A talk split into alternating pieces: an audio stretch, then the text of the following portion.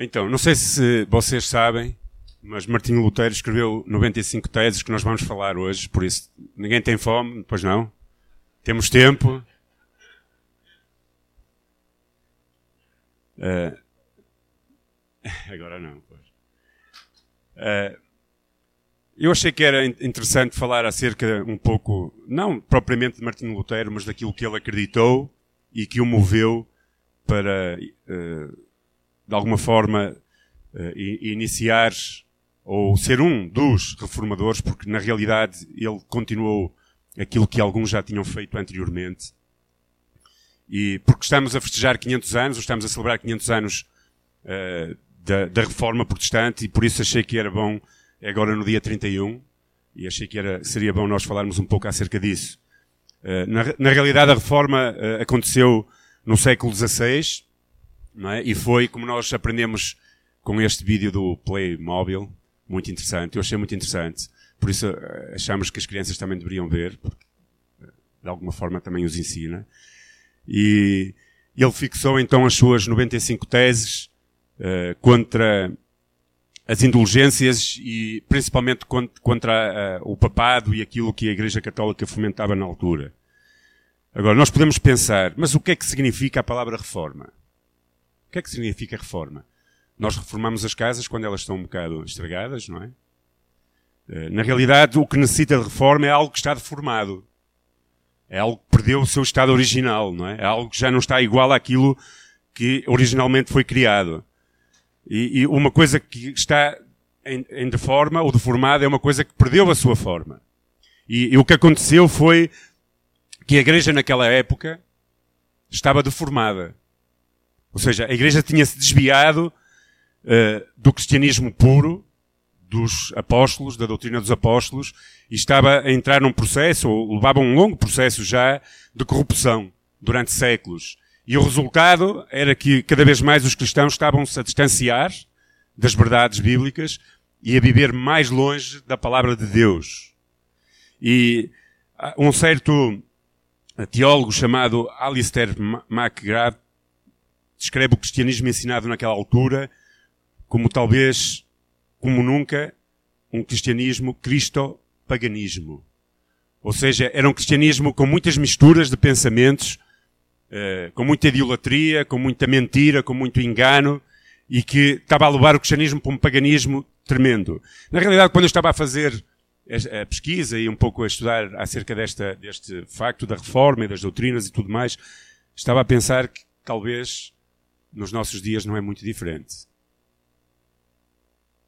É? Já passaram 500 anos e parece que muita coisa andou para trás, não é? Uh, o cristianismo daquela época era caracterizado por vários aspectos. E há cinco de formas que existiam na igreja naquela altura. Primeiro, havia uma verdadeira confusão doutrinária, ou seja, as pessoas não estavam certo naquilo que acreditavam e, pior ainda, nem porquê que deviam acreditar. Eles tinham uma, uma, uma confusão tremenda Naquela, aquela era uma época caracterizada por grandes incertezas, a nível da fé, onde havia bastante misticismo, uma constante e intensa confusão espiritual. Digamos que, de certa man maneira, as pessoas não sabiam porquê é que deviam ser cristãs, nem para que é que servia aquilo para as suas vidas, muito bem, nem, nem realmente qual caminho deveriam seguir, porque havia tanta mistura, tanta confusão, tanto misticismo, tanta, tanta coisa que era ensinada que não, não, não representava a palavra e aquilo que é genuinamente a palavra de Deus, que havia uma confusão tremenda na vida e no coração das pessoas. Outro dos, dos, dos acontecimentos daquela altura era que a liderança era bastante ignorante. Ou seja, o clero tinha pouco conhecimento da própria palavra, não tinha capacidade para ensinar e eram muitas vezes alvo de chacotas das próprias pessoas por causa da sua ignorância. Ou seja, eles não estavam preparados para responder às verdades da palavra. Não tinham conhecimento, não sabiam como, como dominar a palavra de Deus. E já diz a Bíblia que a falta de conhecimento faz o homem perecer, não é? E é importante, era importante haver conhecimento e eles estavam mal preparados. Outro aspecto era a superficialidade religiosa, ou seja, o compromisso da apropriação pessoal da verdade do Evangelho na vida das pessoas era muito raro.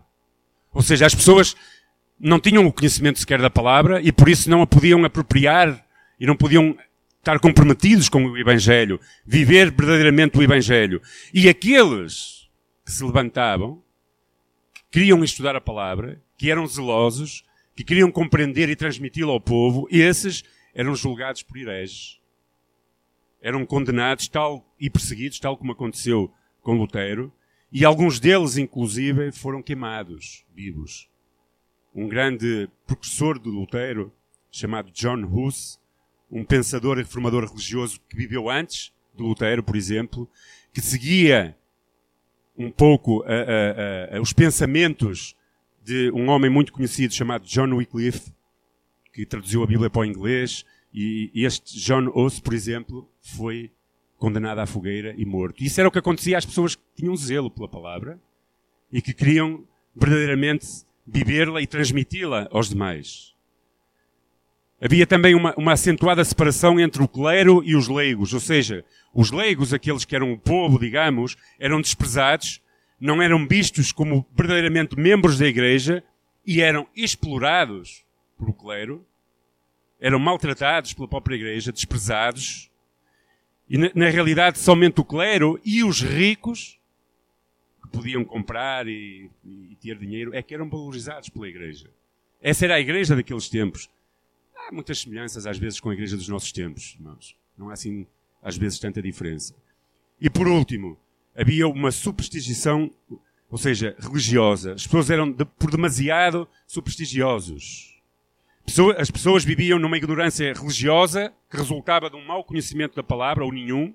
Então isso resultava em ansiedade e, consequentemente, as pessoas agarravam-se a qualquer coisa supersticiosa. Não é? A qualquer coisa que se pudessem agarrar.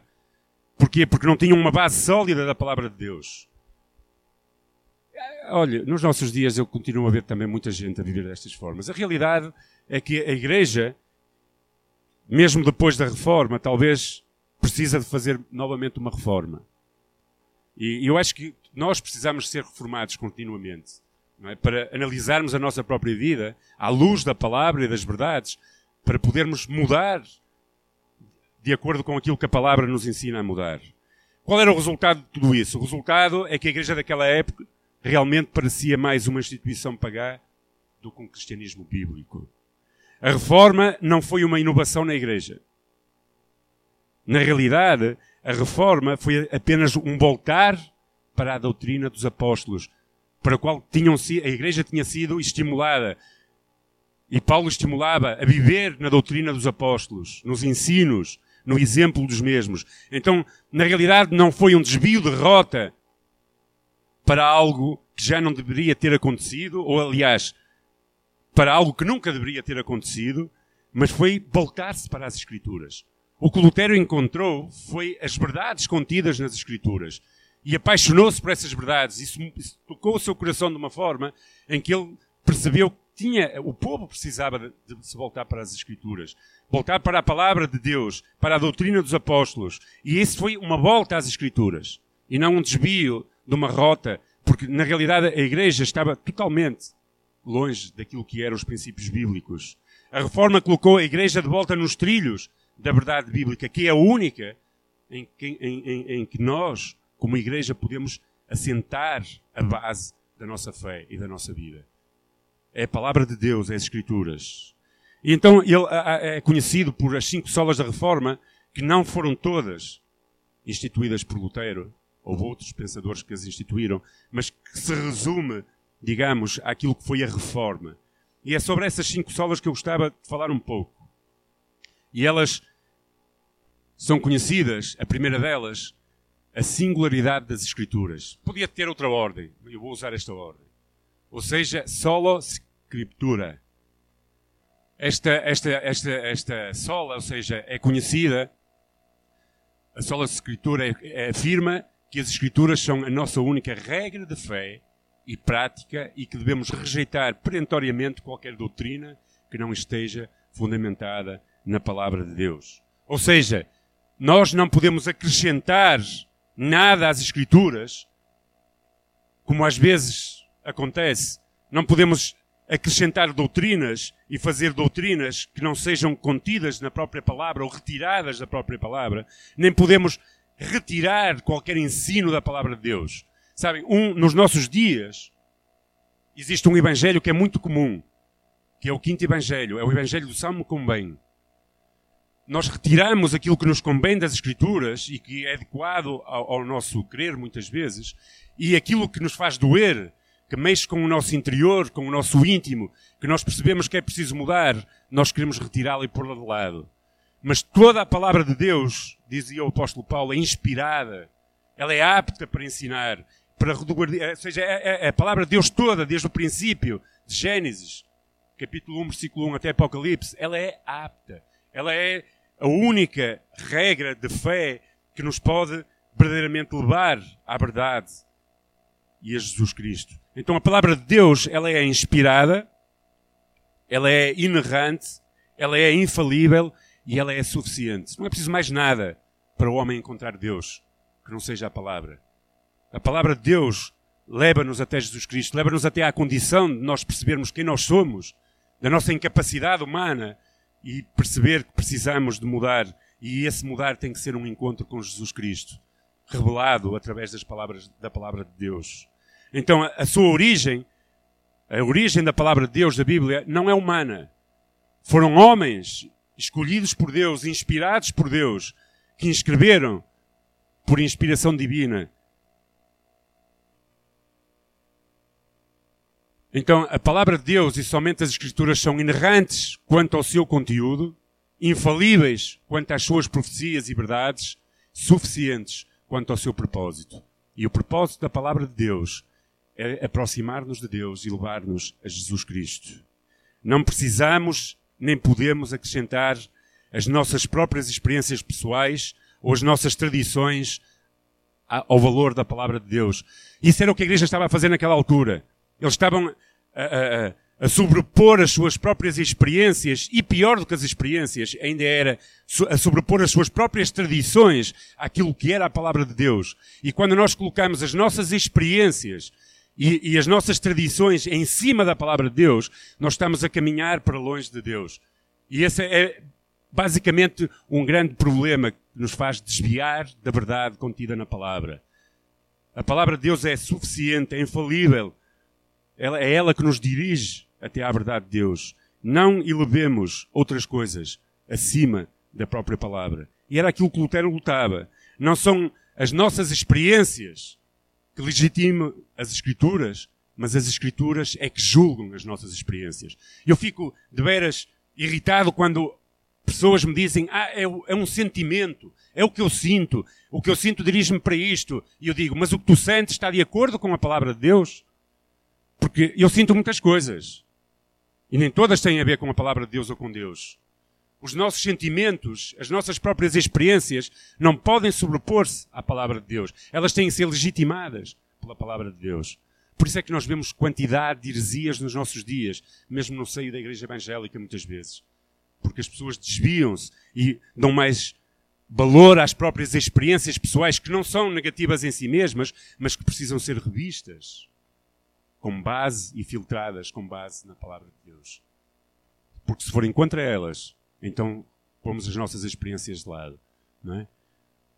Eu ouvia uma, uma, uma brincadeira de uma história de um homem que se guiava tanto pelas suas próprias experiências e acabou por se desviar de Deus e foi para o inferno. Não é?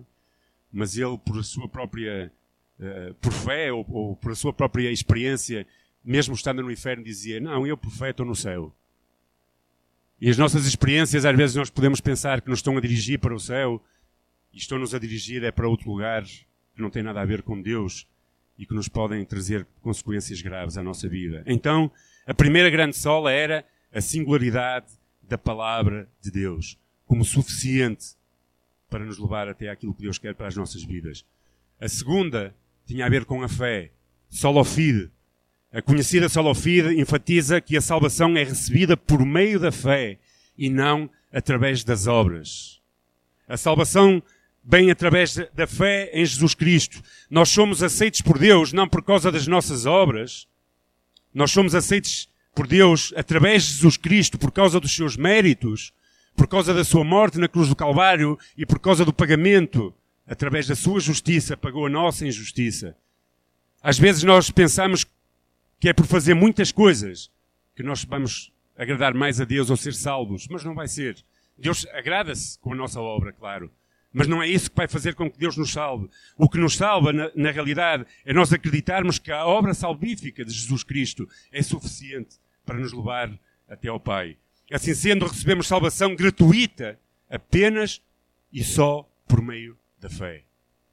É através da fé em Jesus Cristo. Na realidade, a fé não é a causa meritória, não é dizer, ah, eu tenho tanta fé que sou salvo. Porque eu vou ser sincero, quando Jesus Cristo veio ao meu encontro, eu não tinha nenhuma fé. Eu não sei se vocês tinham fé. Eu não tinha fé em nada. Não é o mérito da nossa própria fé que nos faz ser salvos, mas é o instrumento, é por causa da fé. Nós não somos salvos por causa, ou seja, por termos fé, mas através da fé. E isso, até isso, digamos, é mérito do próprio Deus.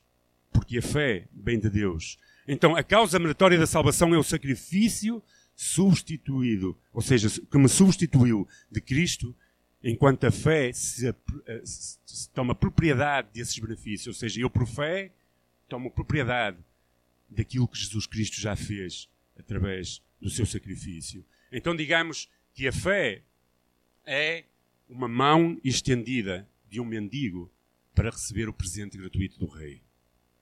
É nós dizermos assim: eu sou incapaz, eu não sou capaz de me salvar a mim mesmo. Então eu estendo a minha mão para receber aquilo que vem do meu Deus, do meu Rei.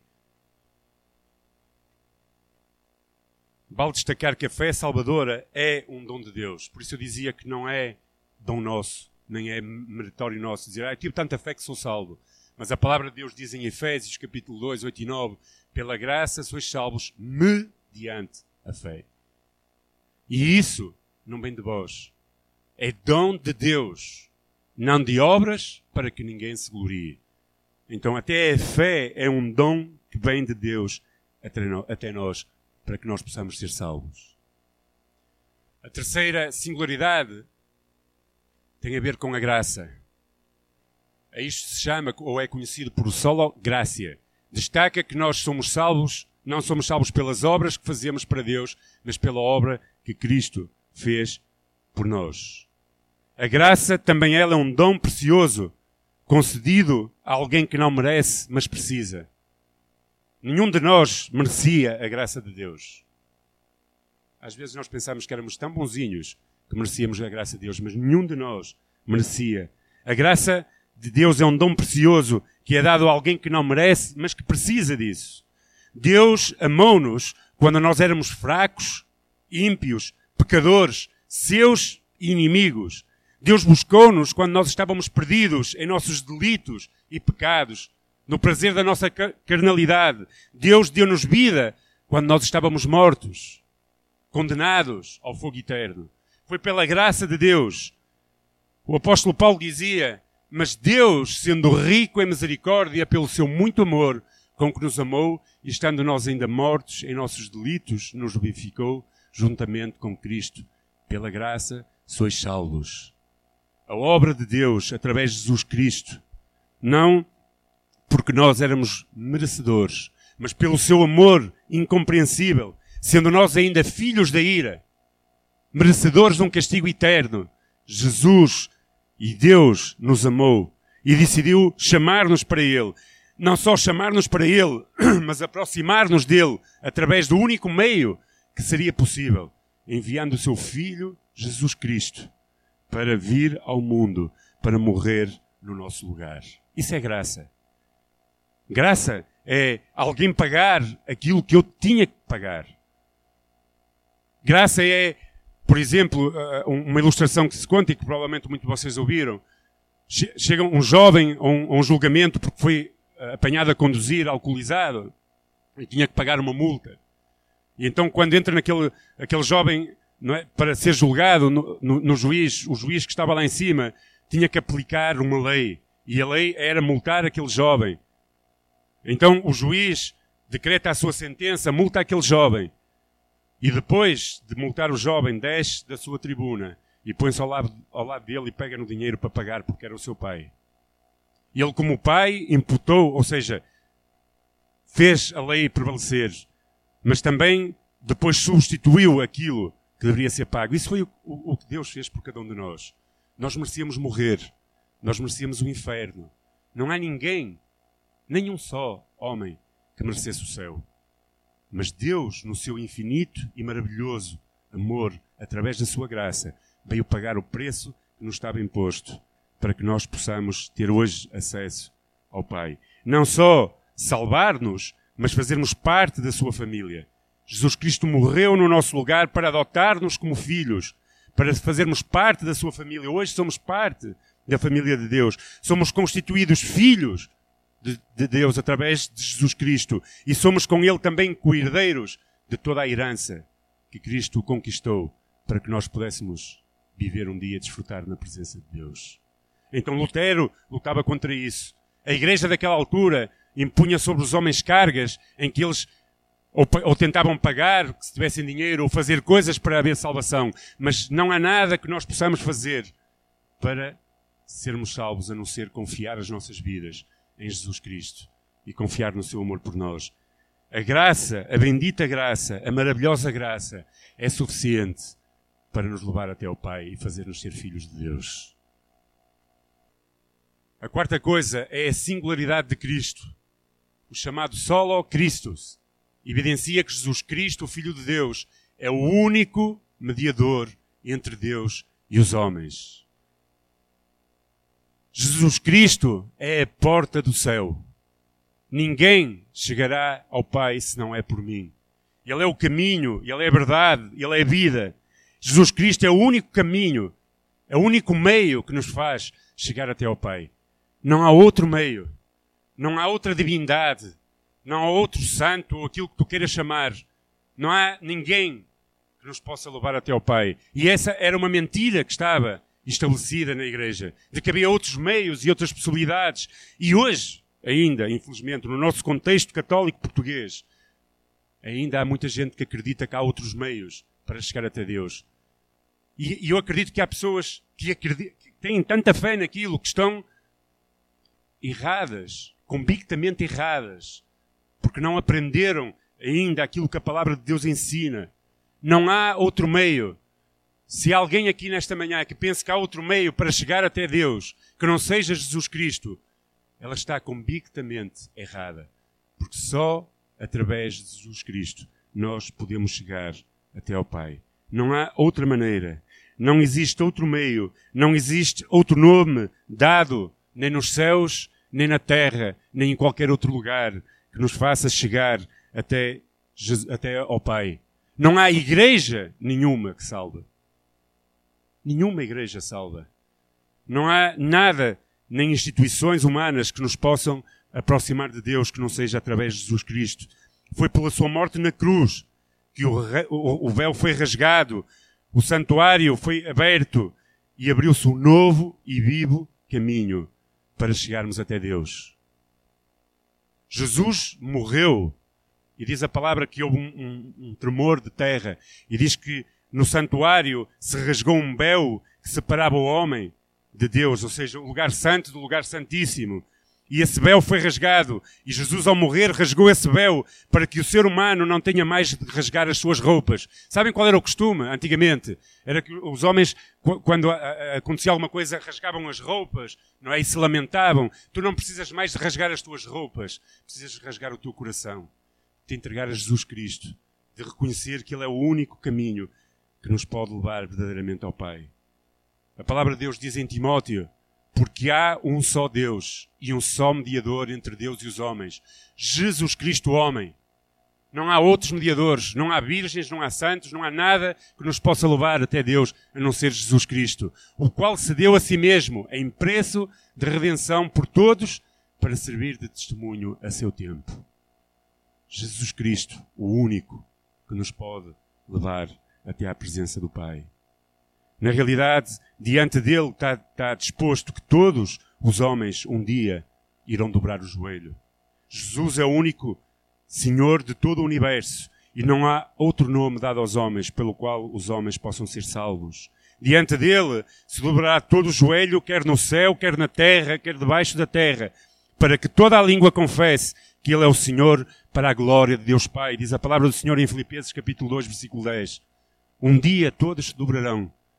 Talvez muitas pessoas hoje se dobram diante de outras coisas, mas um dia todo o joelho dobrará diante de Jesus Cristo e confessará que verdadeiramente Ele é o Senhor, para a glória de Deus Pai. Filipenses capítulo 2, versículo 10. A certa altura, Jesus tem um encontro e diz isto: Eu sou a ressurreição e a vida. Quem crê em mim, ainda que esteja morto, viverá. E todo aquele que vive e crê em mim nunca jamais morrerá. E fez uma pergunta: Crês tu isto? Talvez seja a pergunta que eu te faço nesta manhã. Crês tu isto com todo o teu coração? Crês tu isto com todo o teu ser? Jesus Cristo é aquele que nos vivifica dos nossos pecados, da nossa morte. Porque esta, a, a resposta a esta pergunta, se crês tu nisto, muda radicalmente a nossa eternidade. Se tu tens a tua fé baseada noutra coisa que não seja verdadeiramente em Cristo Jesus, e se pensas que há outro meio que te pode aproximar do pai, do pai, então tu provavelmente estás equivocado ou equivocada. É só através de Jesus Cristo. Ele é a ressurreição e a vida, e aquele que crê nele, ainda que esteja morto, viverá. A forma como nós respondemos a esta pergunta, se queremos ou não queremos nisto, mudará totalmente a nossa vida. Mudou a minha vida. Quando, pela graça de Deus, eu me encontrei com Jesus Cristo, com a verdade contida na palavra, me foi apresentado o Evangelho e eu compreendi quem eu era, compreendi quem Jesus era e o que eu precisava de fazer. Eu tive que responder a esta pergunta. E tive que acreditar, porque isso mudou radicalmente a minha vida. No presente e para toda a eternidade. E a quinta e última singularidade é a singularidade de Deus. Solo deu la glória. O conhecido Solo deu la glória destaca que tudo foi criado por Deus e existe para a glória de Deus. Ou seja, o fim último de todas as coisas, da própria existência, é glorificar Deus para todo sempre e eternamente. Ou seja, o fim da tua vida, da minha vida, o facto de nós termos sido criados e existirmos, é o fim de tudo isso, da nossa própria existência, é glorificar a Deus.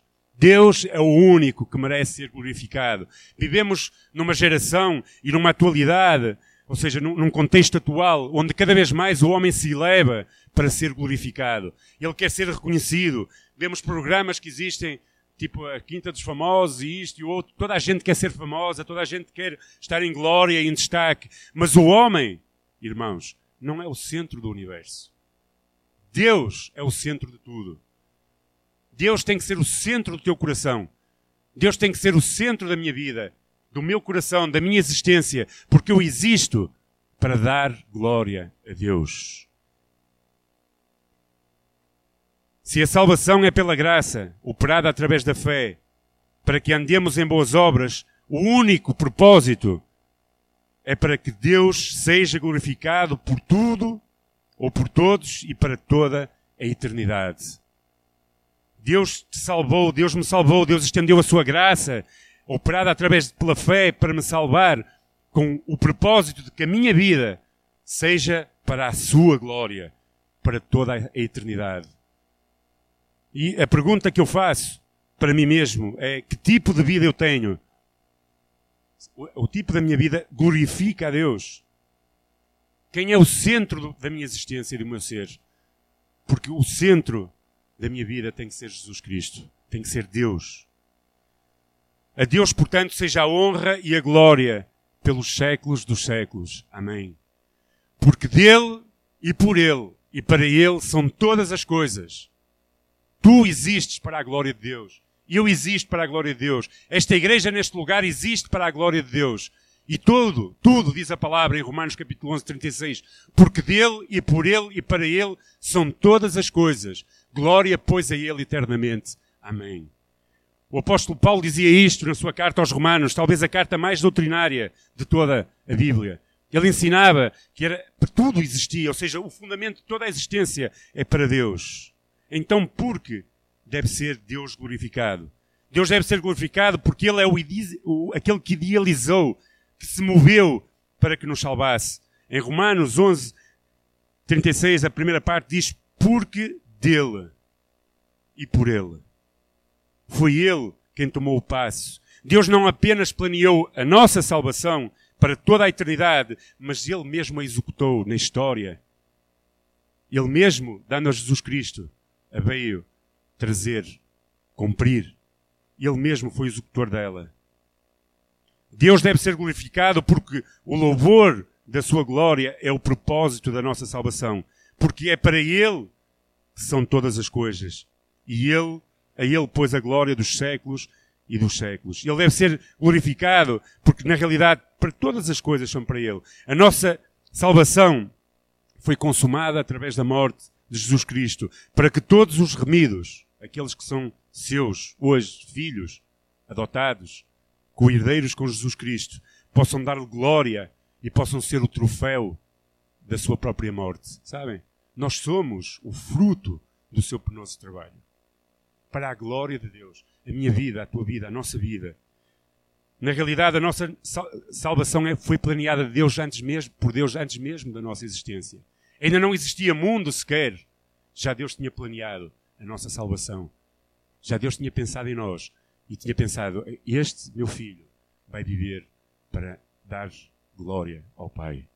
Por isso, o propósito da tua vida, na verdade, é glorificar a Deus no teu viver. O meu propósito é glorificar a Deus. O propósito da nossa igreja é que Deus receba a glória e quando as pessoas olhem para nós, para as nossas vidas, para a nossa igreja, possam dizer verdadeiramente: Deus merece a glória por aquela vida, por aquela igreja, por aquilo que acontece. Então, isto eu já falei. Como conclusão, só a graça, só a fé, só Jesus Cristo, só a Escritura, a Deus toda a glória. A reforma protestante foi sem dúvida um instrumento que Deus utilizou para redirecionar a Igreja à sua verdadeira vocação. Ensinar o justo a viver pela fé e na graça de Deus. Buscar o conhecimento verdadeiro das Sagradas Escrituras e vivê-las. Ter a vida baseada na palavra de Deus. Definir o sacerdócio universal de todos os crentes. Todos nós somos sacerdotes. Aqui há uns anos tivemos um retiro sobre isso e nunca mais me esqueci da, da famosa frase sacerdotes e não sentadotes. Todos nós somos sacerdotes. Todos nós transportarmos algo de Deus para as pessoas que estão à nossa volta. Então, definir o sacerdócio universal de todos os crentes. Cristo, o único caminho para o Pai. E Deus, o único que merece ser adorado e glorificado. A reforma trouxe, foi, foi um instrumento para levar a Igreja para estes caminhos. Talvez ao olharmos para estas verdades contidas na palavra e que, de uma forma muito resumida eu falei, porque na realidade falar acerca da reforma num, apenas num sermão seria preciso muitas horas e vocês iriam adormecer, não é? Se já assim às vezes alguns que adormecem, pelo menos ali o César outro dia avisou-me que alguns adormecem, não é sério? Portanto, imaginem agora se estivéssemos a falar as 95 teses de Lutero na realidade, nada que o homem realize pode resultar em méritos para a sua salvação. Somente pela fé o cristão pode desfrutar das bênçãos da salvação concedidas em Jesus Cristo. O justo, diz a palavra, viverá pela fé. O sacrifício de Jesus Cristo foi perfeito e suficiente para a nossa redenção para a redenção do pecador. Por isso, solo Cristos. Por causa da sua morte, nenhuma dívida permanece para ser paga. Já não tens dívidas. Se tu, através de Jesus Cristo e com a fé em Jesus Cristo, te aproximas de Deus, toda a tua dívida é paga. Somente a Bíblia possui autoridade final sobre os cristãos. Só a Escritura. O fundamento da reforma protestante e o seu compromisso foi dar autoridade à palavra de Deus para reger as suas próprias vidas. É a palavra de Deus. Enquanto os, aqueles religiosos daquela época defendiam a autoridade e a hierarquia da Igreja e o Papa como tendo poder para perdoar, e os sacerdotes, os reformadores vieram defender a centralidade das Escrituras na vida e na fé cristã. O propósito da tua existência é viver em comunhão com Deus para a sua glória, para que a tua vida lhe dê glória. Então, isto é a reforma. O que é que isso significa para ti e para mim é a pergunta. Com base nestas cinco coisas que nós estivemos a falar, só a graça, só a fé, só Cristo, só a Escritura e a Deus a glória, como é que tu tens vivido e eu tenho vivido é a questão. Porque talvez, se calhar, estamos deformados. Ou temos sido cristãos deformados. Temos vivido muito aquém daquilo que este homem, Martinho Lutero e outros heróis da fé, precedentes e que vieram depois, que estiveram dispostos a dar as suas vidas para que a verdade da palavra de Deus chegasse até nós, traduzindo a palavra à luz da vela, não é? À luz da vela. Muitos deles ali, com os olhos, é? alguns mortos, dando, dispostos a dar a sua própria vida para que a palavra de Deus chegasse até nós. Na realidade, quanto nós estamos dispostos a fazer destas cinco solas algo presente no nosso viver é pergunta. O Evangelho, irmãos, não mudou de uma época, daquela época para agora. O ser humano vai mudando. Muitas, nós estamos bombardeados por muitas coisas e estamos sempre a dar desculpas, não é? Todas as coisas estão à nossa volta. Mas o Evangelho é o mesmo. Ontem, hoje e para sempre. A palavra de Deus nunca vai mudar. Nunca vai ficar desatualizada. Nunca haverá uma mensagem que traga mais esperança e que tenha poder para mudar a vida do ser humano que não seja a palavra de Deus. A palavra de Deus, ela é indestrutível. Muitos já tentaram destruí-la, mas não a conseguiram e ela tem sobrevivido ao longo dos séculos. É uma mensagem atual e relevante para as nossas vidas. E foi isso que a reforma protestante veio trazer para nós. Foi isso a nossa herança de Lutero e de outros reformadores. E realmente a minha pergunta é: tens tu a fé necessária para poder viver este cristianismo? Tens tu vivido com base na graça de Deus e tenho eu vivido com base na graça de Deus como suficiente para a nossa salvação? Tens tu dando a centralidade de Deus na tua vida para que Ele seja glorificado? Temos nós elegido Cristo como o único caminho para nos levar ao Pai? Ou temos desviado de todas estas coisas e temos ficado deformados no nosso cristianismo.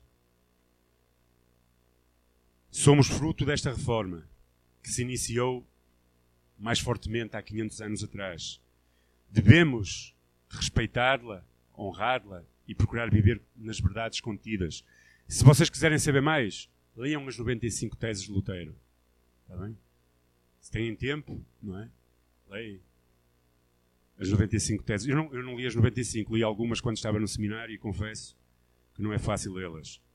Então aproveita cada ocasião na vida para que Deus seja glorificado através do teu viver, para que toda a glória seja dada a Ele por meio das nossas vidas, das nossas atitudes e da nossa igreja. Que nós possamos ser reformados, se for preciso, para que possamos ter a forma de Jesus Cristo, a forma daquilo que realmente Deus quer fazer nas nossas vidas para que sejamos à imagem e semelhança de Deus. Amém? Oremos. Senhor, obrigado por uh, homens como Lutero estiveram dispostos a dar a sua vida, como John Hus e tantos outros, Senhor, que foram mártires, verdadeiros heróis da fé. Homens, Senhor, que compreenderam que só através da tua palavra nós poderíamos conhecer-te verdadeiramente, Senhor. Senhor, homens que deram as suas vidas, senhores, que se negaram a si mesmos, que tiveram que viver tantos deles como Lutero escondidos, Senhor. Tiveram que ser protegidos, tiveram a sua vida em risco, para que a palavra de Deus pudesse chegar compreensível até nós, Senhor. E, Senhor, ajuda-nos a viver nestas verdades, nestas cinco verdades, Senhor. A tua palavra, Senhor, é suficiente para nos levar até ti, Senhor. Senhor, que a nossa própria experiência, que a nossa própria tradição não se sobreponha àquilo que a tua palavra nos ensina, Senhor mas que nós, através dela, possamos tirar aquilo que precisamos e edificar as nossas vidas, Senhor, com base nela, Senhor. Senhor, que nós possamos olhar para Ti, Senhor, e clamar por fé se não a temos, para que através da fé, Senhor, nós possamos chegar até Ti. Senhor, a fé é o meio que nos leva até Ti, Senhor. E a fé é um dom Teu, por isso, ministra fé às nossas vidas, Senhor, aos nossos corações. Talvez nós hoje não compreendamos que é só através de Jesus Cristo que podemos chegar ao Pai, porque temos aprendido de outras coisas, tradições, ensinos, Senhor, que nos desviaram da verdade contida na palavra. E por isso eu oro, Deus, que tu nos dês fé, Senhor. Fé para perceber que o único caminho para chegar até ti é através de Jesus Cristo. Que tu, Senhor, com a tua morte rasgaste o véu. E, Senhor, tu pagastes o preço do nosso pecado, da nossa inimizade, para que nós hoje possamos ter paz para com o Pai. Foi através de Jesus Cristo, o único mediador entre Deus e os homens, Senhor. E que nós, Senhor, no nosso viver, na forma como nós vivemos, que possamos dar-te toda, toda a glória, Senhor. Toda a glória desta igreja é para Deus. Toda a glória das nossas vidas é para Deus. Que nós possamos, Senhor, através do nosso viver, glorificar o Teu nome. Porque a Ti e para Ti será todas as coisas, Senhor, e são todas as coisas. E para Ti seja a glória eternamente. No nome de Jesus Cristo e para a glória de Deus, nós oramos. Amém.